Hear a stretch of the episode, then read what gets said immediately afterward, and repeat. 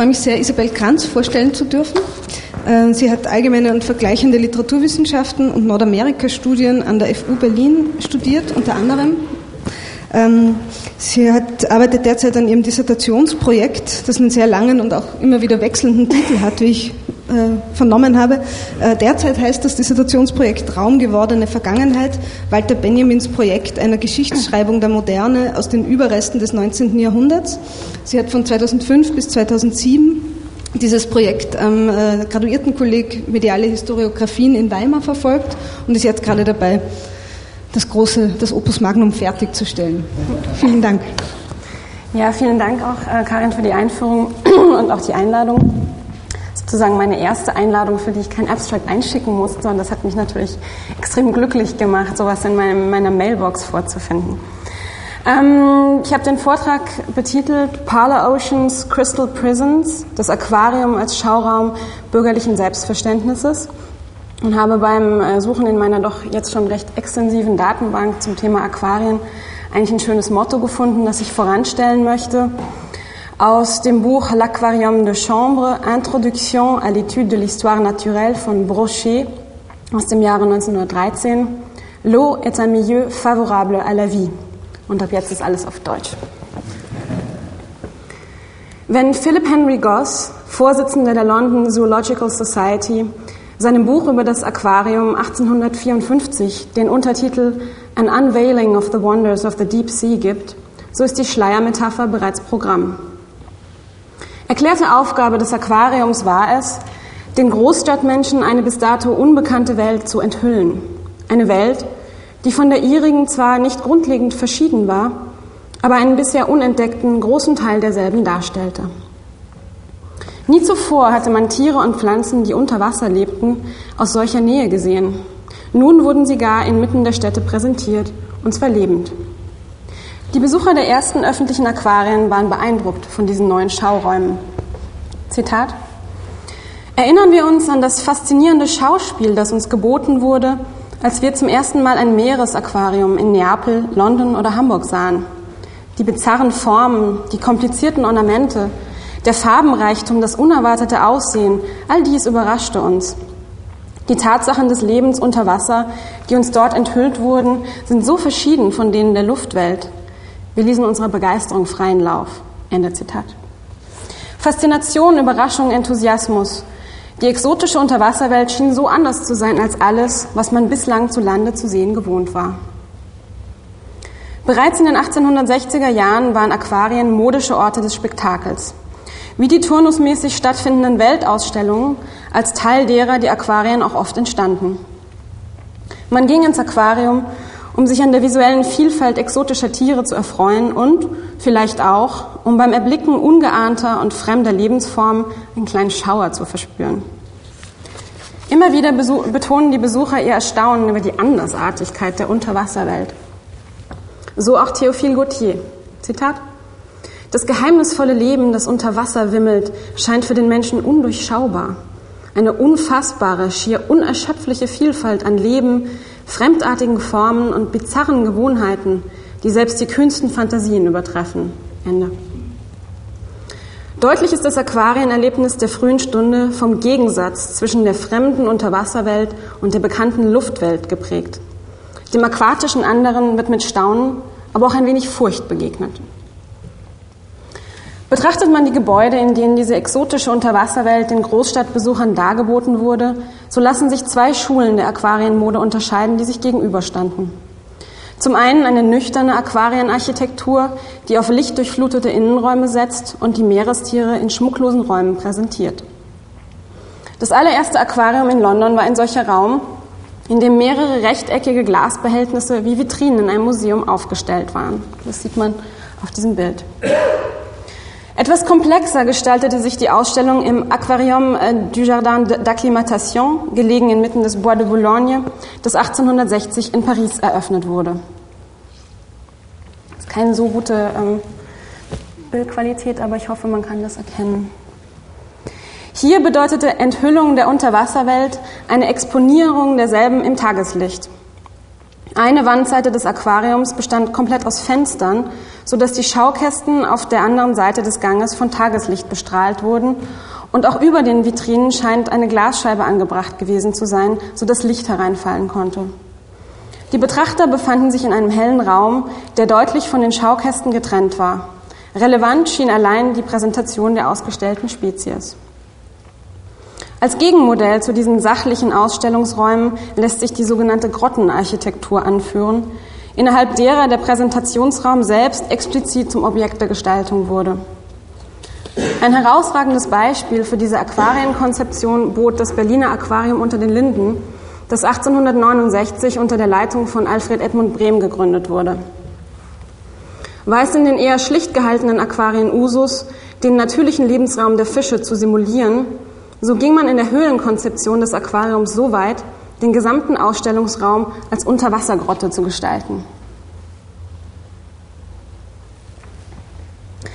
Der Besucher betrachtete somit nicht nur das maritime Leben unter der Wasseroberfläche durch die Glasscheiben hindurch, sondern sollte sich selbst wie unter Wasser fühlen und glauben, die Fische direkt vor Ort in ihrem Habitat zu beobachten.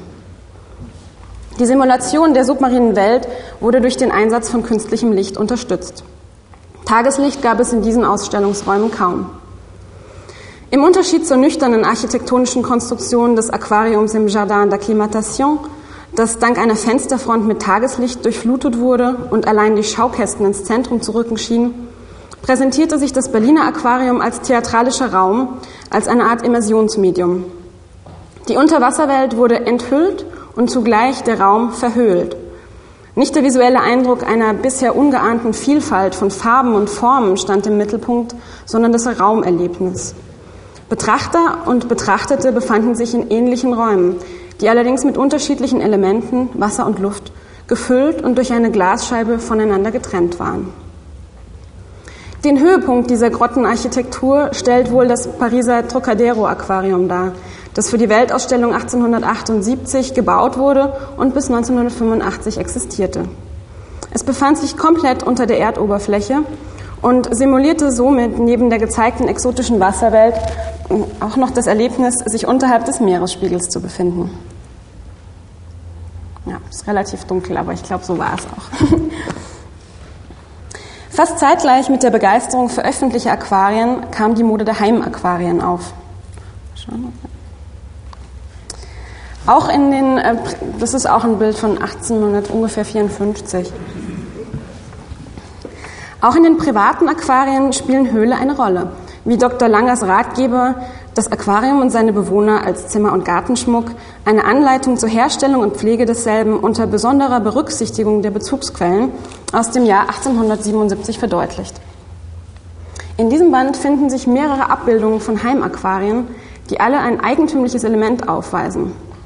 In der Mitte der recht- oder mehreckigen Glasbehälter sieht man einen kleinen Felsen aufragen. Das ist jetzt eine Bilderfolge. Man achte auf den kleinen Felsen und die Höhle.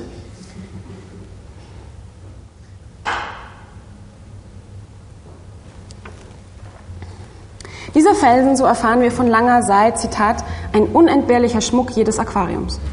Auf die Bauart des Felsens, so der Autor weiter, kommt unendlich viel an, denn dadurch erzielt man ein oder zwei Höhlungen, die sich nachher im Wasser sehr gut ausnehmen und von einigen Fischarten, die das Dunkle lieben, gern aufgesucht werden. Zitat Ende.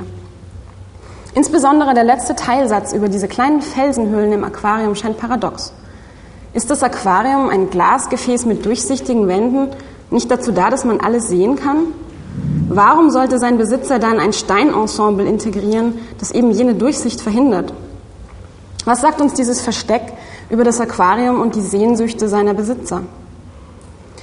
Im Diskurs der Zeit wird zunächst die belehrende Funktion des Privataquariums in den Vordergrund gestellt. Zitat: Nicht nur zum Vergnügen werden diese Salonozeane, auf Englisch Parlor Oceans, und Seen präpariert und ausgestattet.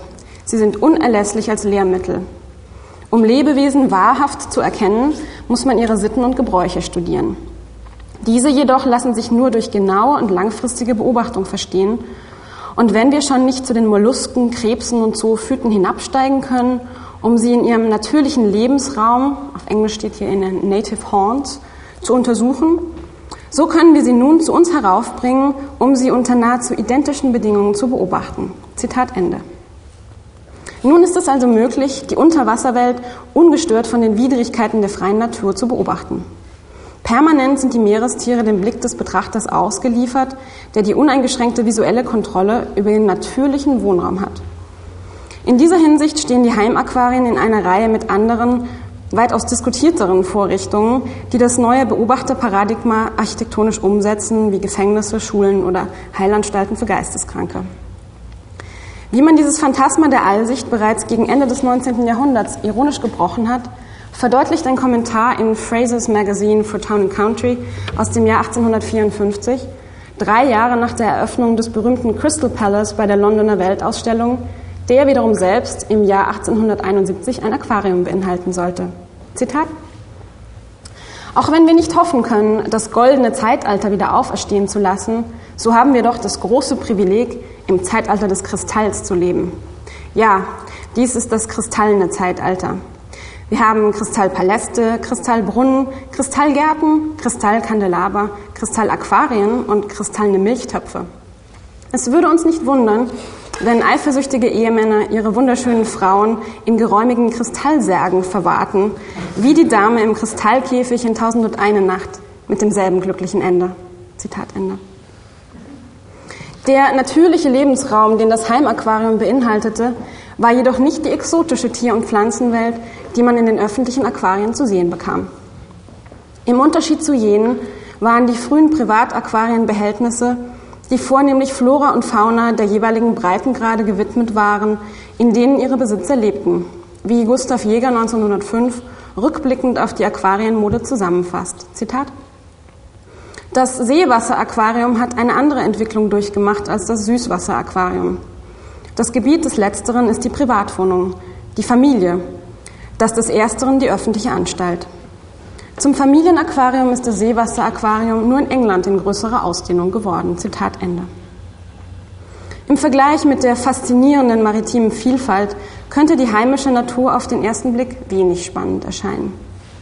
Nicht nur in finanzieller Hinsicht jedoch, so betonen die einschlägigen Aquaristenratgeber, bietet die Beschäftigung mit der unmittelbaren Umgebung Vorteile.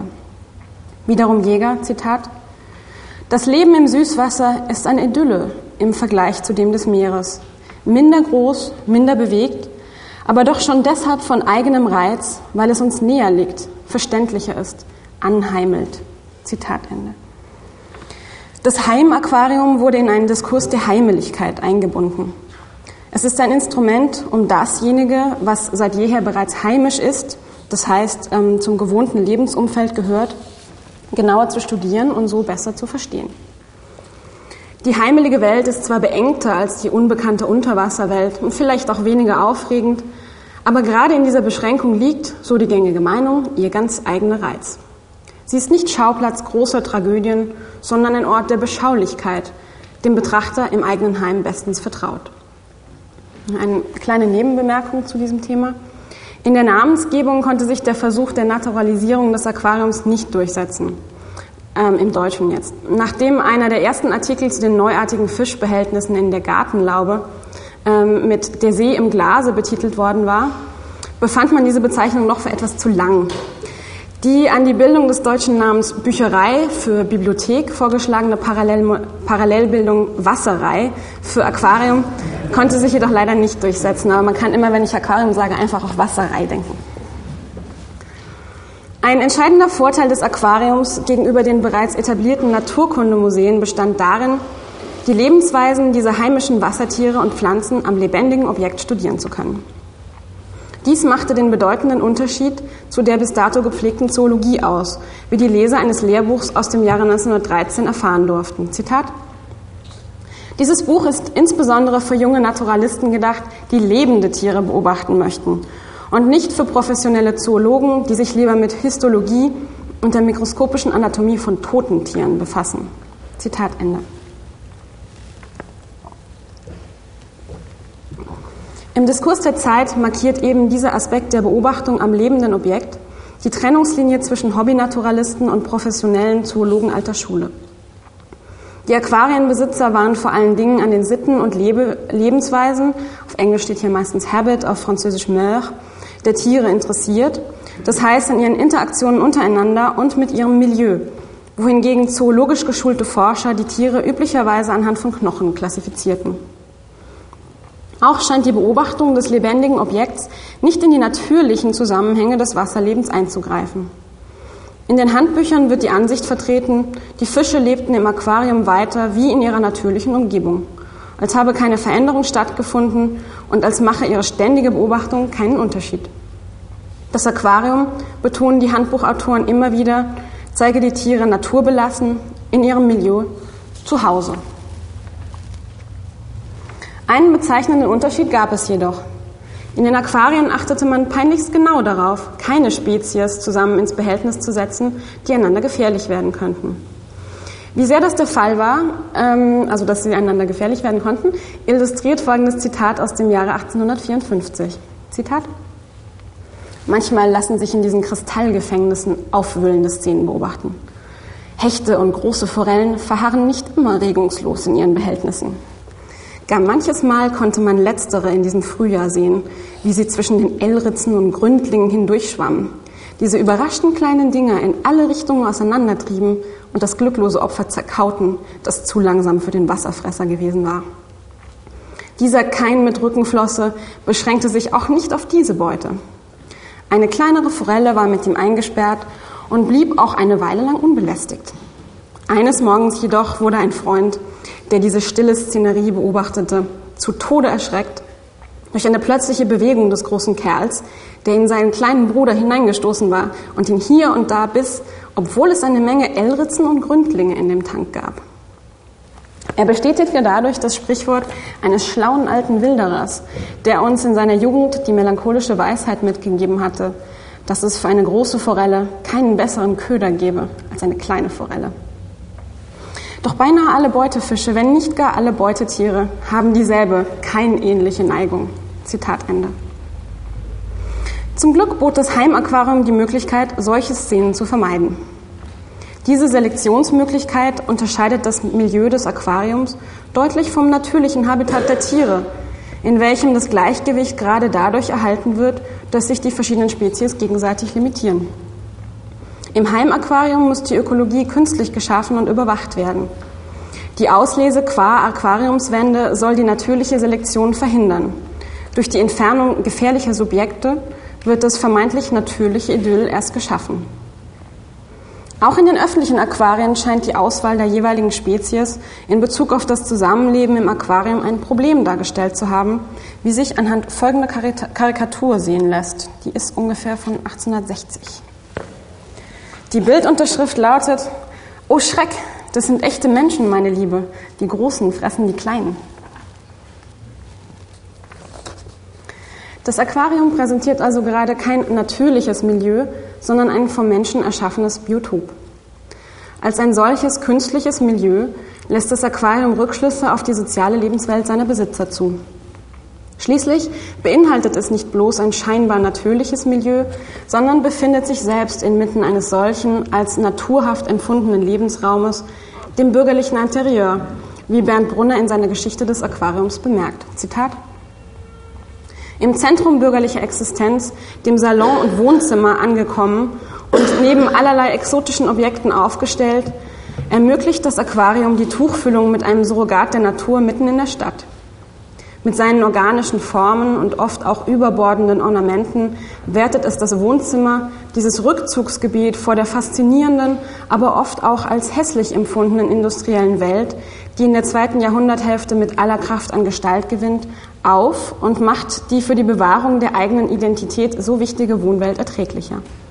Das Aquarium, das richtige bewegte Bilder liefert, findet seinen Platz neben den Elfenbeinfigurinen orientalischen Mohrenstatuen und dem gotischen Schlafzimmer. Zitat Ende.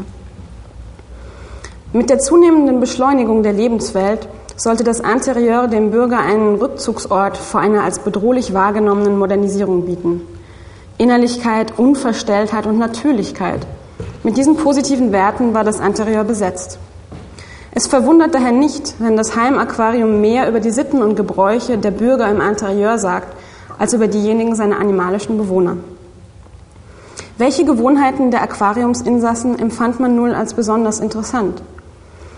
Die Tiere, die sich im Aquarium bewegten, wurden nicht nur ihrer schönen Formen wegen bewundert, sondern ein weiterer Aspekt wird ständig betont.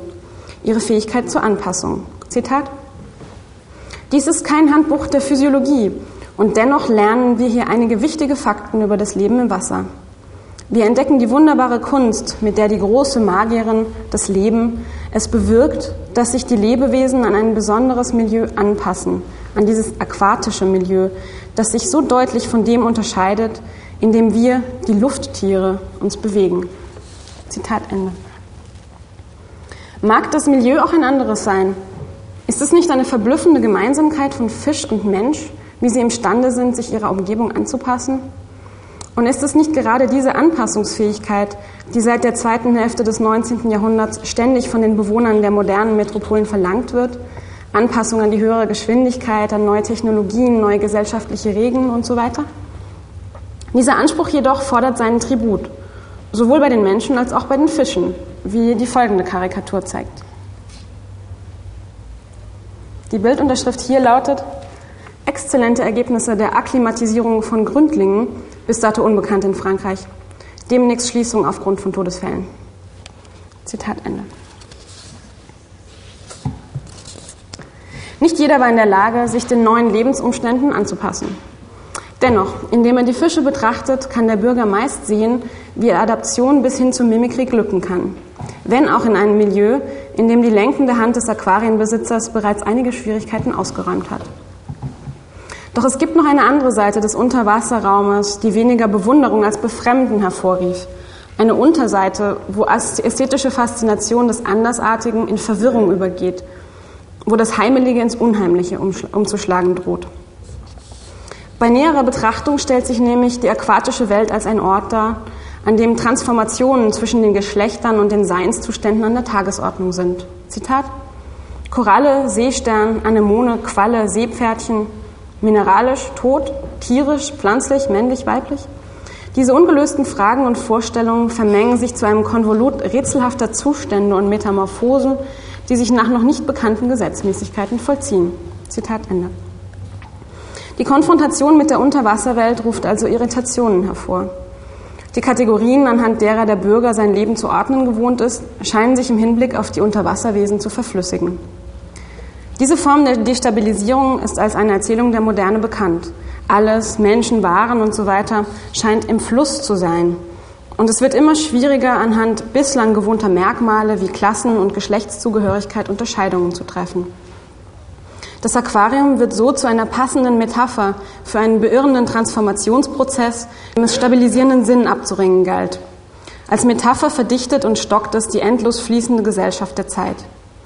Und dies insbesondere im Falle des Heimaquariums. Dann konnte man bei der Betrachtung der exotischen Fische im öffentlichen Aquarium bei Bedarf noch jedwede Verwandtschaft zwischen dem aquatischen anderen und dem terrestrischen Selbst von sich weisen. So war dies mit Blick auf die heimische Tier- und Pflanzenwelt im Aquarium nicht mehr so einfach möglich. Man hatte ja gerade die Heimeligkeit der dort beherbergten Tiere und Pflanzen als großen Vorteil gepriesen. In diesem Transformationsprozess wird es immer wichtiger, die auf den ersten Blick unscheinbarsten Details lesen zu können, um in der Lage zu sein, soziale Ordnungskriterien zu bewahren. Das Aquarium könnte derartige Selektionstechniken bereitstellen. Zitat. Nun hat also das Aquarium in unsere öffentlichen Räume und unsere Heime Einzug gehalten und das ist gut so. Denn ist das Aquarium nicht ein Ort der Bildung und Zerstreuung für alle? Wer es vermag, durch die Glaswände eines dieser Apparate zu lesen, der weiß vieles mehr. Er ist in der Lage, im Buch der Natur wie in einem aufgeschlagenen Werk zu lesen. Zitat Ende. Ebenso wie dem bunten Treiben auf den Boulevards gilt es, dem Unterwasserleben große Aufmerksamkeit zu schenken. Man muss genau beobachten und die kleinsten Hinweise bemerken, um Distinktionen vornehmen zu können. Diese Fähigkeit ließ sich trainieren, indem man zu Hause die Fische im Aquarium beobachtete. Das Aquarium hatte nämlich neben der bereits erwähnten Durchsichtigkeit und der ständigen Verfügbarkeit noch andere Vorteile aufzuweisen. Ist die Boulevardkultur durch den ständigen Fluss von Menschen und Waren gekennzeichnet, so ist das Wasserleben in einem Behältnis vor den Augen des Betrachters aufgehoben und fixiert. Anders als der Flaneur, der sich unter die Menschen auf den Straßen begeben muss, um nur zu schauen, muss sich der Aquariumsbesitzer erst gar nicht zwischen den Objekten und Phänomenen bewegen, die er betrachtet. Diese bewegen sich selbst vor seinen Augen, ohne menschlichen Eingriff und doch in ihrem natürlichen Lebensraum. Dass die Parallelen zwischen dem Leben der Tiere in den Aquarien und dem sich rapide veränderten Großstadtleben, in meinem Fall hauptsächlich in Paris, ähm, von den Zeitgenossen deutlich gesehen wurde, veranschaulicht die folgende Karikatur, auch oder gerade wenn sie die Erkenntniskeit der Ähnlichkeit von terrestrischem Menschen und aquatischem Fischmilieu in den Mund eines Kindes legt. Unterschrift lautet, schau mal Papa, diese ganzen Abrisse und Zerstörungen im Aquarium, bekommen die Fische auch Boulevards? Es ist natürlich im Hinblick auf die hausmannschen Umgestaltungen von Paris in den 1860er Jahren, also höchst aktueller Kommentar. So besehen ist das Aquarium nicht bloß eine Metapher für die Verflüssigung der Gesellschaft, sondern zugleich ein kleines Modell ihrer Stabilisierungs- und Kontrollstrategien. Je naturhafter es sein beherbergtes Milieu ausstellt, desto deutlicher scheint die bereits vorhandene soziale Kontrolle auf. Diese metonymischen Vorrichtungen sind daher nicht bloße Dekorationsobjekte. Sie zeugen von einer tiefsitzenden Beklommenheit. Um mit der steigenden Komplexität der Welt zu Rande zu kommen, baut sich der Bürger Weltenmodelle, die er in den schützenden Wänden seines, Hauses, äh, seines Zuhauses betrachten kann. Dadurch scheint die Gefahr, seine Position in der Welt zu verlieren, gebannt. Das Aquarium als kleines Modell eines Sees erlaubt es, mit unvorstellbar großen Entitäten zurande zu kommen, indem es sie miniaturisiert und dem Bürger ein Gefühl der Sicherheit vermittelt. Denn wie Susan Stewart treffend formulierte, Zitat, in der Natur gibt es keine Miniaturen. Die Miniatur ist ein Kulturprodukt, das Produkt eines Blickes, der bestimmte Operationen durchführt. Er manipuliert und widmet sich auf ganz bestimmte Weise der physischen Welt. Zitat Ende. Beim Betrachten der kleinen Welt der Fische innerhalb seines eigenen Wohnraums wird es dem Bürger wohlig zumute. Entschuldigung. Damit es den Bewohnern der Wasserminiatur ebenso ergehen möge, baut er ihnen jene kleine Höhle, von der ich eingangs sprach. Hier können sich die Fische verstecken und so dem entgehen, was ihnen hier drin ebenso wie den Menschen draußen droht nämlich durch die gläsernen Schaukästen zu Exhibitionisten zu werden, die unfreiwillig ihre Sittengewohnheiten und ihr Intimleben enthüllten. Ganz so wie der Bürger sich aus der großen, unüberschaubaren Welt in seinen kleinen Hohlraum, das Interieur, zurückgezogen hat, entkommen die Wassertiere nun seinem allmächtigen Blick. Beide, Betrachter und Betrachtete, sind sich ähnlich gerade dann, wenn der Betrachtete sich entzieht. In ihren jeweiligen Höhlen scheinen sie sicher. Dieses Sicherheitsversprechen ist jedoch prekär, denn die Begegnung zwischen Mensch und Tier droht stets ins Unheimliche umzuschlagen. Das folgende abschließende Zitat aus dem Buch der Sammlungen von 1883 zeugt von diesem Umschlag oder auch Einbruch, wenn auch sicherlich unbeabsichtigt. Zitat Des Abends bei Lampenlicht schauen uns die mächtigen Köpfe mit den großen starren Augen und weiten Mäulern wundersam an Während draußen in Wald und Feld alles schweigt und ruht, bewegt und regt es sich im Wasser unermüdlich fort. Und das ganze Treiben und Leben mag wohl Tag und Nacht gleichmäßig fortgehen. Doch beängstigend klingt es, wenn bei warmem Wetter und drückender Luft die Goldfische unaufhörlich die Nacht hindurch Luft schnappen, förmlich plätschern und ihre Atemluft immer weniger dem Wasser zu entnehmen scheinen. Zitat Ende.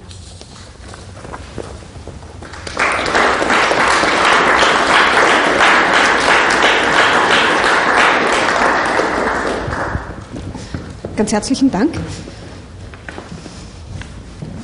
Flucht. ja, gibt es äh, Fragen, Meldungen, Anmerkungen? Oder sind alle in den Aquarien aufgegangen?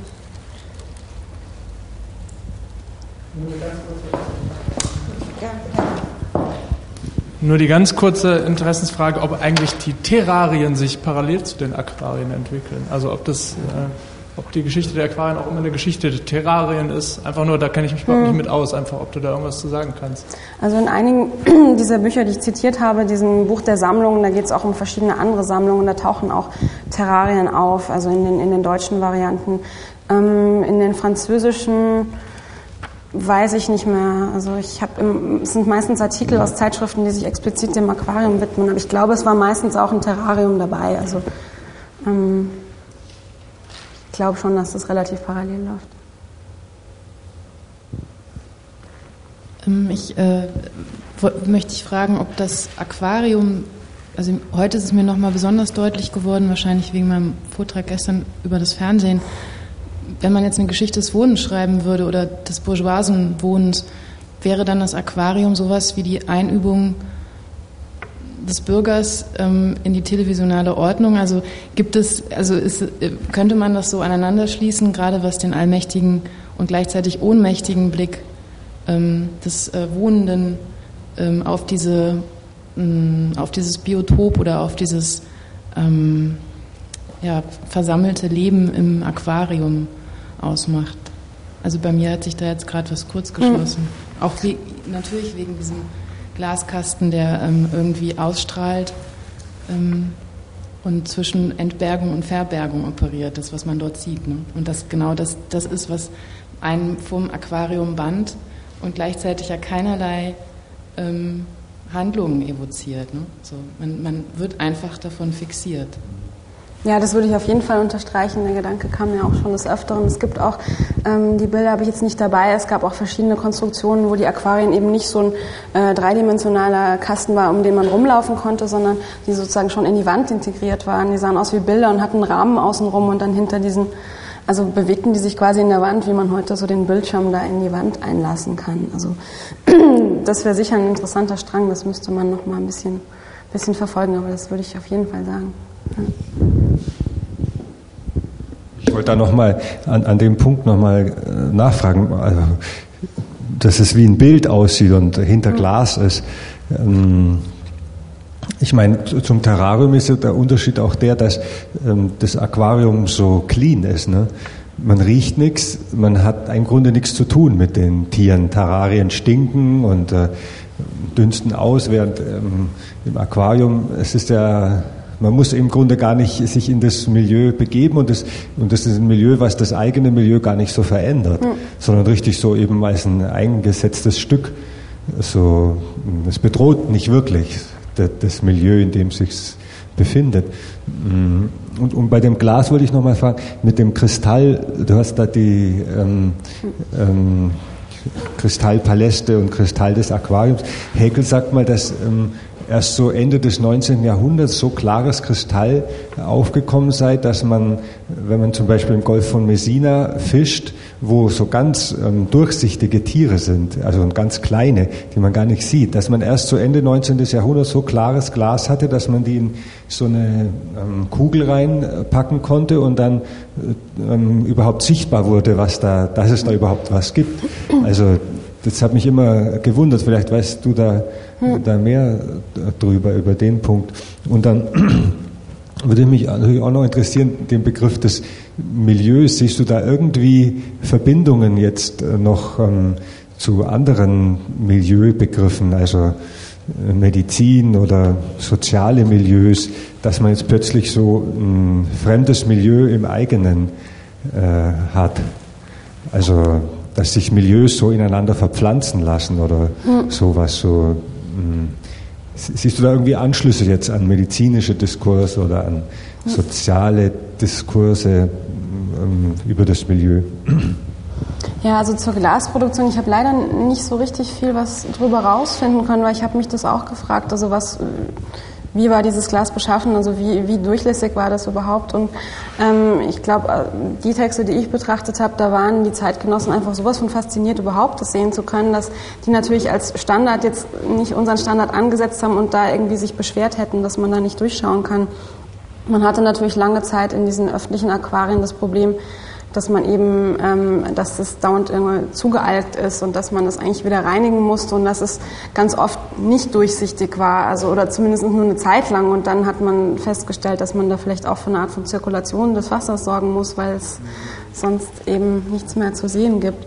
Ähm, das, äh, also ich habe dann, wie gesagt, in, den, in Bezug auf die Glasqualitäten und so weiter, konnte ich nicht so richtig viel rausfinden. In diesen späten deutschen Büchern da gibt es dann schon auch Adressen, wo man halt die richtig die besten Glasaquarien bestellen kann und auch so ähm, Inserate von Firmen, die solche Dinge verkaufen. Aber das ist dann auch schon 1880er, 90er, relativ späte Sache.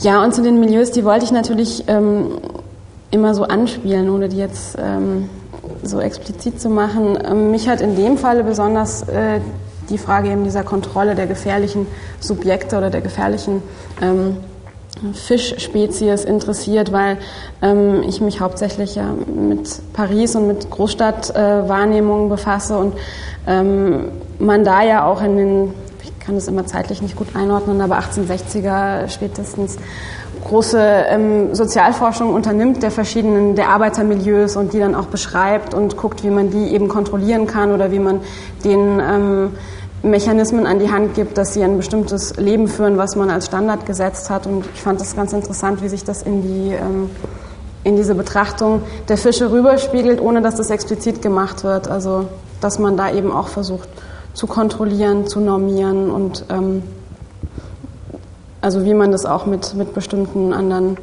Klassen, die man jetzt kontrollieren möchte, getan hat. Die medizinische Milieutheorie, da kenne ich mich nicht sonderlich gut aus, da kann ich nicht sagen. Ja. Meine Frage oder Anregung ähm, schließt eigentlich direkt an diese, diese, diese Kontrolle der gefährlichen Spezies an. Und zwar brachte mich Christiane Vagts Anregung zum Fernsehen im Wohnraum, ähm, dazu zu fragen, inwieweit einfach da ein Machtgestus drinsteckt.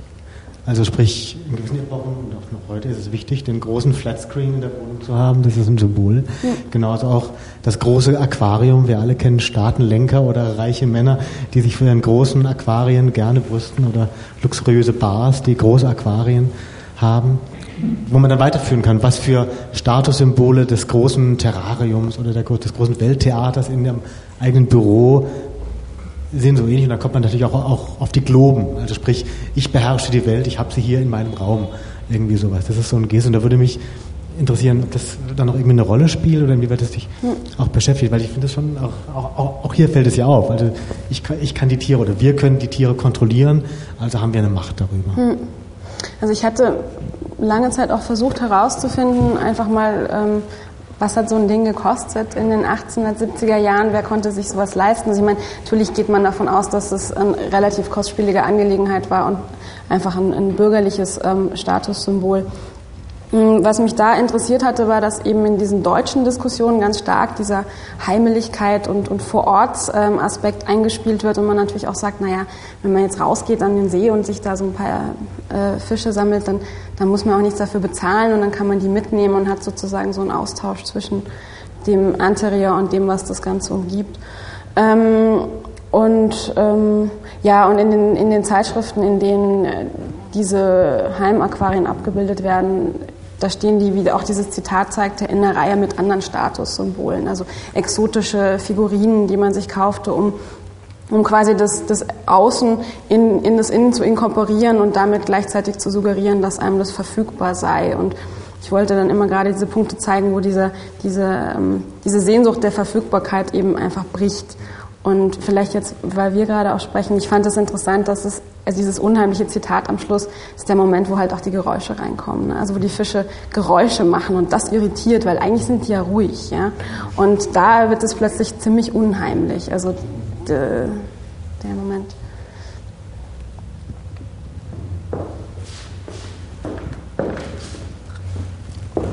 Ja, es gibt eine schöne Analogie zu diesen ähm, Salonozeanen im Reise- und Abenteuerroman, nicht? Das bei, bei Jules Verne ist das ja ein 20.000 Mann unter dem Meer, nicht? Da gibt es ja dieses riesige Aquarium, also eigentlich, äh, da, da ähm, ist, wird das, der Ozean zum Aquarium, nicht? Und da wird es sozusagen invertiert, also umgestülpt. Also das Interieur, das wäre sozusagen die, die Nautilus, die genauso eingerichtet ist wie ein bürgerliches Wohnzimmer. Und äh, das Aquarium ist dann sozusagen außen umgibt praktisch das mhm. Interieur. Und äh, auch hier haben wir natürlich eigentlich eine ganz äh, auffallende äh, Parallele zum Stummfilm, weil ja die Reisenden im Nautilus ja auch so ein Schaufenster haben, also wo auch ein ganz klares Glas ermöglicht, dass man diese äh, Unterwasserwelt, die dann auch immer so in schöner Vollständigkeit äh, irgendwie auftritt. Also man, man, man hat immer alle Spezies äh, einer bestimmten, eines bestimmten Biotops versammelt äh, und kann die wirklich also beobachten, wie, wie, wenn, wie wenn das ein Aquarium wäre. Also da gibt es so sozusagen die, die, die maximale Steigerung auch in der Größe und gleichzeitig es kostet eigentlich nichts. Ja, es ist einfach, äh, man taucht ein in, in, in das Aquarium. Ja, das Schöne ist natürlich auch die, zu, zu Jules Verne die Anekdote, das ist 1869, die 20.000 Meilen unter dem Meer. Und der hat ähm, in Paris eines der ersten Aquarien, äh, ein, zwei Jahre vorher, eines spektakuläres Aquarium gesehen. Und diese Beschreibung seiner Unterwasserwelt sind sozusagen die Rückspiegelung seiner Betrachtung in diesem Aquarium. Also das kann man nochmal so ein bisschen weiter schrauben. Ja, ich hätte noch mal eine Frage zum Verhältnis zur Zoologie und diesen Aquarien. Das wurde ja kurz erwähnt, dass der Zoologe der ist, der die toten Tiere aufschneidet und äh, hier beobachtet man die lebendigen Tiere in der natürlichen Umwelt. Und diese Erschließung der Unterwasserwelt, wie jetzt ja auch mit dieser, diesen Filmen, hat ja viel zu tun mit den Forschungsexpeditionen, den Schiffen, die ausgeschickt wurden, die sehr teuer waren. Und da würde mich zum einen interessieren, inwieweit so eine Figur wie der Forscher als der Abenteurer oder Held eine Rolle spielt, mhm. den man eben auch braucht. Und also gibt es ja sozusagen in anderen Kontexten viel deutlicher. Und inwieweit ähm, diese Schiffsexpedition waren natürlich auch große nationale Projekte. Also wer war zuerst da und wer hat zuerst äh, diese Dinge geholt? Es würde mich interessieren, inwieweit hier so dieser nationale Aspekt sich dann widerspiegelt, also eine Art Wettstreit zwischen. Hm. Ähm, ja, ich habe auch eine Zeit lang, also äh, was sehr ergiebig war für die Recherchen, diese, ähm, diese großen Zeitschriften. Also ich habe hauptsächlich La Nature eben durchgeblättert und da sind ganz oft parallel zu den Geschichten, die über die Aquarien stattfinden, eben so, so ähm, äh, wie sagt man, ähm, also so in Sequenzen, in verschiedenen Abschnitten, die Berichte der, der Forschungsexpeditionen, die Schiffe sind mir jetzt entfallen. Also ähm, da tauchen dann ganz oft auch Zeichnungen auf und natürlich Beobachtungen von exotischen Fischen und man versucht auch von denen wiederum Spezies mitzubringen und die dann zu inkorporieren. Also die stehen schon in einem engen Austauschverhältnis. Und auch das Nationale ist, ist ziemlich wichtig, weil ähm, das ist ein Wettlauf. Also man, man hat diese ersten Aquarien, ähm, wie so ziemlich fast alles im 19. Jahrhundert in England. Und es geht Schlag auf Schlag. Also wenn man sich die, die Eröffnungen anschaut, also jedes Jahr wird dann in jedem, jedes Land braucht sein Aquarium. Und das ist auch der Diskurs. Also die haben eins in London, wir brauchen auch eins. Ähm, und dann hat man natürlich, äh, und dann hat man diese, diese zwei Schulen, von denen ich gesprochen habe, die sich auch an äh, so nationalen Grenzen ähm, abarbeiten. Also, dass diese Grottenarchitektur ist eher so dieses französische Modell, was teilweise in Deutschland ähm, äh, inkorporiert wird und das Modell mit den eher so klaren Räumen ist, ist eine englische Variante, die auch teilweise in Holland auftaucht. Und dann hat man so Positionierungen auch. Und es wäre natürlich interessant, sich das nochmal anzuschauen, mit welchen Diskursen dann die jeweilige Präsentation, in welchem Verhältnis zu die, sie zu dem jeweiligen ähm, nationalen Projekt steht. Aber das ist, finde ich, so eine Seitengeschichte zu diesen ganzen Weltausstellungssachen. Das gehört auch groß in diesen Kontext. Und da geht es ja auch darum, die hatten das, wir bauen was Größeres. Also es ist so ein, so ein Aquarium-Race quasi. Ähm, du hast ja am Anfang dieses Bild äh, gezeigt von der äh, London Zoological Society Aquarien mit, mit heller Beleuchtung und so ähm, quasi eine, eine ähm, ja, Architektur, die eher so eine Art wissenschaftlichen neutralisierten oder scheinbar objektivierten äh, Blick irgendwie äh, erzeugen soll vielleicht. Ähm, ich kenne das von meinem Thema her halt. Ähm, es gab ja auch noch nicht öffentliche große Seewasseraquarien, vor allem für Fischereiforschung mhm. oder so. Ähm, und es gab äh, dann andererseits aber auch zum Beispiel Schwarmforscher, die halt in die öffentlichen Aquarien gegangen sind und sich da reingesetzt haben, um dann halt ihre biologischen Forschungen mhm. zu machen. Die Frage wäre, gibt es äh, auch das Gegenmodell, dass quasi die äh, bürgerlichen, also die Bürger in ihren Wohnzimmern äh, zu Hobbyforschern werden und mhm. entstehen da Texte, die halt dann auch irgendwie so einen wissenschaftlichen mhm. Appeal haben oder so? Ja, das ist eine interessante Frage. Also jetzt so spontan fallen mir ähm, dazu keine Text sein, was natürlich damit zu tun hat, dass ich nach ganz bestimmten Texten auch gesucht habe. Also ich habe ähm, hauptsächlich so Handbücher angeschaut, die ähm, natürlich auch meistens nur so die Einleitung und die anderen, wo es dann spezieller wissenschaftlich wird, bin ich ausgestiegen, weil das nicht meine Fragerichtung war. Ähm, aber ähm, ich, ich würde sagen, es gab dann ähnlich wie mit, mit anderen Phänomenen auch natürlich eine verstärkte ähm, Vereinsbildung, also die Aquarienvereine, in denen man da seine wissenschaftlichen Erkenntnisse dann auch im Vereinsblatt kundtat und ähm, in Austausch getreten ist. Also ähm, das ist durchaus von den Leuten es wird auch durchaus in diesen Handbüchern immer gesagt, natürlich ist das alles schön und zur, zur, Zerstreuung, aber es geht hier auch um Wissenschaft und wir wollen hier was lernen und dann äh, werden auch Texte produziert. Ja. Ich habe nur zwei ganz kleine Assoziationen. Das, die erste zum Thema äh, handlungsfreie Fischszenen hinter Kristallscheiben. Da passt wohl gut, dass, äh, dass, dass, dass, dass das eben wieder aufgetaucht ist im wunderbaren Genre des Bildschirmschoners. Mhm. Da war doch ja. bei Windows oder Mac, weiß ich jetzt nicht mehr, mal ein Standard-Bildschirmschoner mit Fischen, die, glaube ich, sogar geblubbert haben, mitgeliefert. Mhm. Ist doch schön. Und das andere zum Thema Großaquarium, das ist hier in Wien ganz wunderbar gelöst. Wir haben ja sechs von diesen unzerstörbaren Flaktürmen, mit denen schwer was anzufangen ist. Eine Kunstausstellung hier für, die, hier für das Festival ist ein Ansatz. Und das andere ist das Haus des Meeres, äh, wo außen eine Kletterwand hinaufgeht. Oben ist ein Café und innen ist der Flakturm halt voll mit Wasser und, äh, und Fischen. Ja, das ist sehr schön, weil ich hatte... Ähm ich hatte versucht, also in meiner großen Aquariumsrecherche, die schicke ich jetzt auch mal hier in die Welt, also ich sammle alles, was damit zu tun hat, ähm, Filme zu finden, in denen Aquarien auftauchten und habe dann gegoogelt eben irgendwie Bild, Aquarium, Film, Aquarium, also so relativ äh, vage Begriffe. Permanent ist dieser Bildschirmschoner aufgetaucht, den ich natürlich nicht haben wollte, ja, und mich nicht interessiert hat. Also andere Bilder über Aquarien als Bildschirmschoner, da bin ich sehr dankbar für. Soweit ich sehen kann, gibt es jetzt keine Fragen und Wortmeldungen mehr. Dann würde ich vorschlagen, wir machen eine kleine Mittagspause. Ich bedanke mich sehr herzlich für den Vortrag, für die lebhafte Diskussion und freue mich auf äh, Wiederbeginn um 14 Uhr, glaube ich. 13.30 Uhr, damit wir schneller fertig sind.